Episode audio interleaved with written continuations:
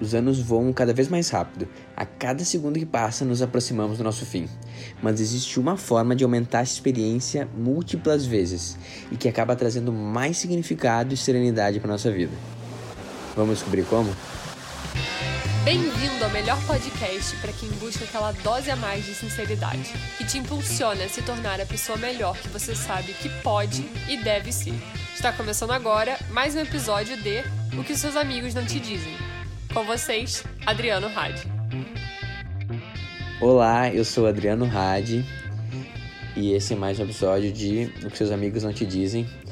E agora que assim passou essa virada, né? E pelo menos para mim, quando quando acontece um novo, esse especificamente, acaba sendo um momento bem reflexivo, assim. Acho que é meio difícil a gente não pegar e não olhar para trás e simplesmente não pensar, cara, já foi, né? Agora acabou esse ano. O que eu pensava que ia ser dele?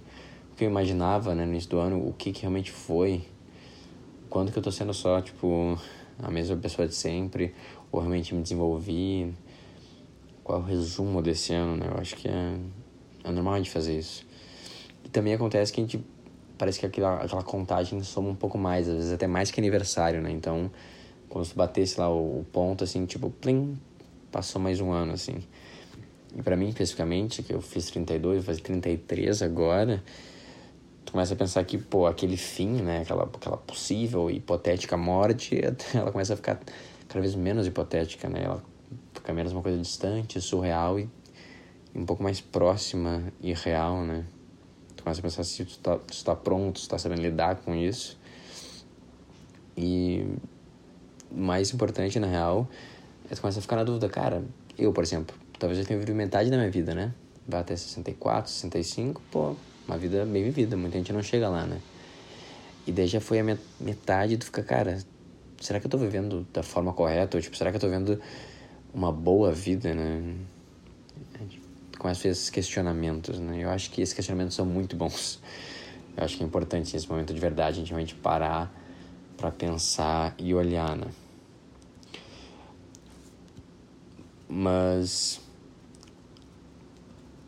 o medo que começa a gerar, né, de talvez a gente não tá vendo uma boa vida e talvez nosso tempo tá acabando e a gente está gastando, tem talvez um jeito de resolver, né? Pelo menos de acordo com os históricos, especificamente o Sêneca, o cara fez quase que um passo a passo assim para que essa vida que né, parece bem pequena, às vezes limitada, ela consiga se estender em inúmeras vezes a nossa própria vida e de repente também até amenizar um pouco essa dúvida se a gente está fazendo o nosso melhor ou não.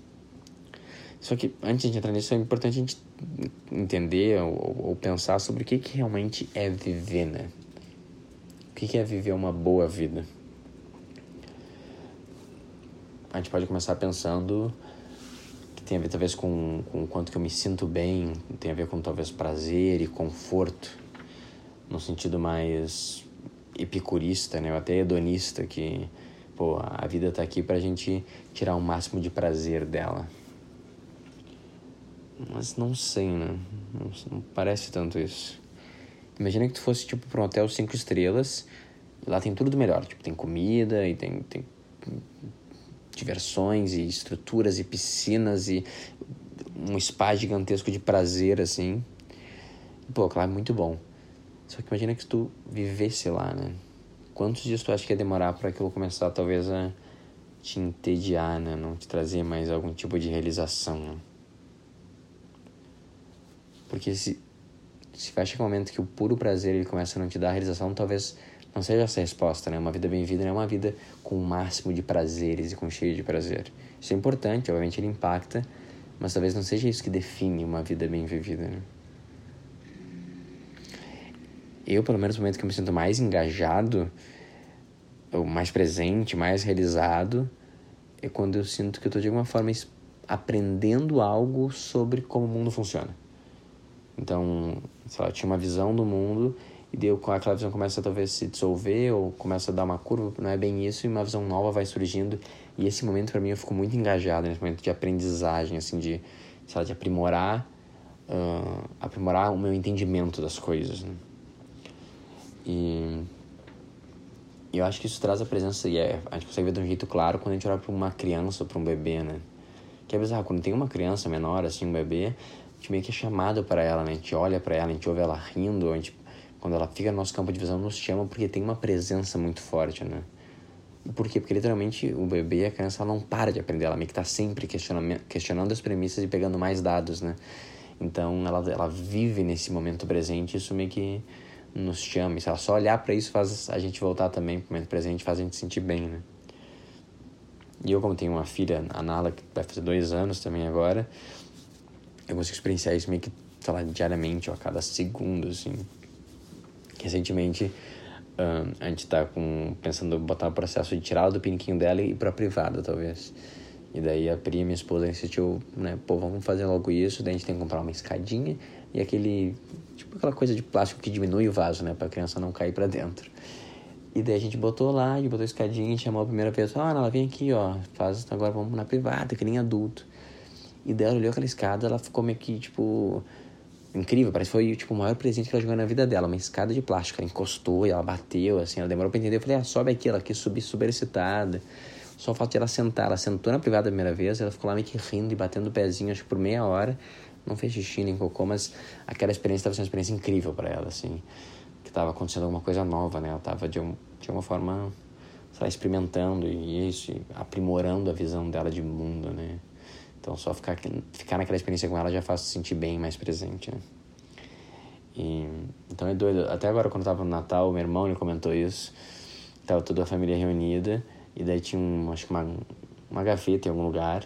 E daí ela pegou e, e, e, era uma gaveta que ela, tipo, era solto o ferrinho, né? Daí ela pegou, levantou o ferrinho, tipo uma, uma aquelas campanhas antigas, né? Que tu levanta e bate.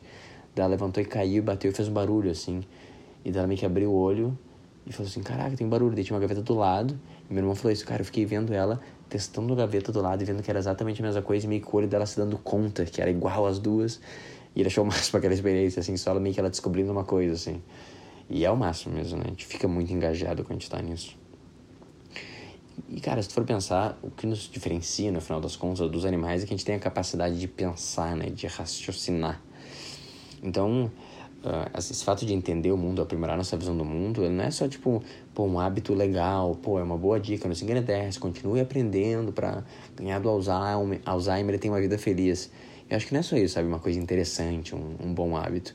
Eu acho que na real é nosso propósito aqui, né? De uma forma que nos move, a razão da nossa existência nesse planeta, pelo menos para mim, é expandir a nossa consciência, né? Já que a gente tem essa consciência, é sobre a gente expandir ela. E se de alguma forma a gente tá meio que negando isso, a gente tá meio que negando a nossa o nosso propósito, sabe? E daí tu consegue ver isso quando o pessoal fica mais velho, meio que não quer mais aprender e se fecha, o cara começa a se fechar pro mundo como um todo, né? Porque deixar de aprender é de alguma forma deixar de viver, né? Então tá, se de uma forma viver ou viver uma boa vida é essa questão de expandir o conhecimento, é a questão de aprender, é assim que a gente se sente vivo, cara, a gente tem uma, que é uns 70, 80 anos de vida, no final das contas tem meio que um, um limite do quanto que a gente pode aprender. No final né, tem o um número de horas, tem o um número de dias, tem esse número de anos do qual a gente vai poder fazer isso. Então, se tu parar pra pensar, cara, ela realmente, a nossa vida pode parecer muito curta e limitada, né? A não ser que exista outra forma né, de a gente acelerar ou de a gente expandir isso mais que dentro do limite da nossa própria vida. De todos o homem, só os que estão disponíveis para a sabedoria são os ociosos. Só eles vivem, pois não apenas do seu tempo de vida são bons guardiões, mas acrescentam a este toda a eternidade. Essa é uma frase de Sêneca. Ele vem um pouco da ideia que é, imagina que tem uma pessoa, ela passou todas as experiências únicas, individuais, de uma forma que tivesse a capacidade de poder roubar essa mente, roubar essas experiências, esses conhecimentos. Agora, não só de uma pessoa, imagina do cara mais inteligente que está vivendo agora. Agora, imagina do cara mais incrível que está vendo há 100 anos atrás, e há 200, e há 500, e há 1000, e há 2 mil anos atrás. As mentes que meio que definiram como funciona o nosso pensamento atualmente, definiram as grandes matérias e faculdades da inteligência humana, de alguma forma tivesse acesso a meio que roubar as principais coisas que elas aprenderam sem ter que passar por essa experiência. E no final tu pode fazer, absorver esse conhecimento meio que de gerações inteiras, né? Saindo da tua experiência individual, envezada e limitada, com algumas horas de leitura. E esse é o superpoder da leitura, né? E meio que, pelo menos para mim, é para isso que ela serve, essa é a grande função dela, né? E tu não usar esse, esse poder não é só, tipo, de uma forma, não jogar de uma forma todas essas gerações, essas vidas fora, como também é meio que violar a tua própria natureza, né? De ser um ser que está expandindo a consciência, né? É de uma forma negar essa natureza de um ser racional que está buscando aprimorar o entendimento do mundo e entender cada vez mais. É quase como se fosse negar essa centelha divina que existe dentro da gente, né? Porque se um cara viveu 50, 60 anos, ele aprendeu um monte de coisa, ele se ferrou muito, muito mais que a gente na nossa vida maravilhosa aqui do, do século 21. E, e não só sofreu muito e aprendeu muito, como provavelmente todas as pessoas que estavam vivendo naquela época, ele é uma das mais inteligentes, que tinha uma visão mais abrangente e poética. E, cara, ele escreveu o resumo daquilo. E se ele não escreveu, ele falava sobre isso e alguém escreveu. E agora, tipo, a gente pegar esse conhecimento incrível e simplesmente falar assim, ah, não gosto muito. É, tipo, então jogar fora, sei lá, 20 anos de terapia, de insight e tal, que de repente lendo três frases ali de um cara desses pode totalmente mudar a tua percepção, aprimorar teu entendimento e mudar a tua vida, né? Tem uma outra frase do Senna que eu gosto muito que é já que a natureza nos permite participar de qualquer época, porque não nos voltamos por inteiros deste exíguo cadente trânsito temporal para aqueles períodos que são imensos, que são eternos, que são compartilhados com mentes melhores. Então, é, é meio que um reforço disso que eu falei, né? De, cara, a gente tem esse tempo que ele parece tão... Ele acaba tão rápido, ele, ele, ele, ele some pelos nossos dedos, mas também existe né, na natureza nos permitiu, através da, da escrita e da leitura, conseguir acessar algo maior que a nossa própria experiência de vida, conseguir acessar os maiores insights e conhecimentos que a humanidade, ao longo de milhares de anos de existência, conseguiu desenvolver e acumular. Né? Agora, por que a gente não olha para isso? Né? Porque na escola a gente até tenta, né? A escola vem um pouco essa função, tipo, cara, existem grandes autores, grandes mentes.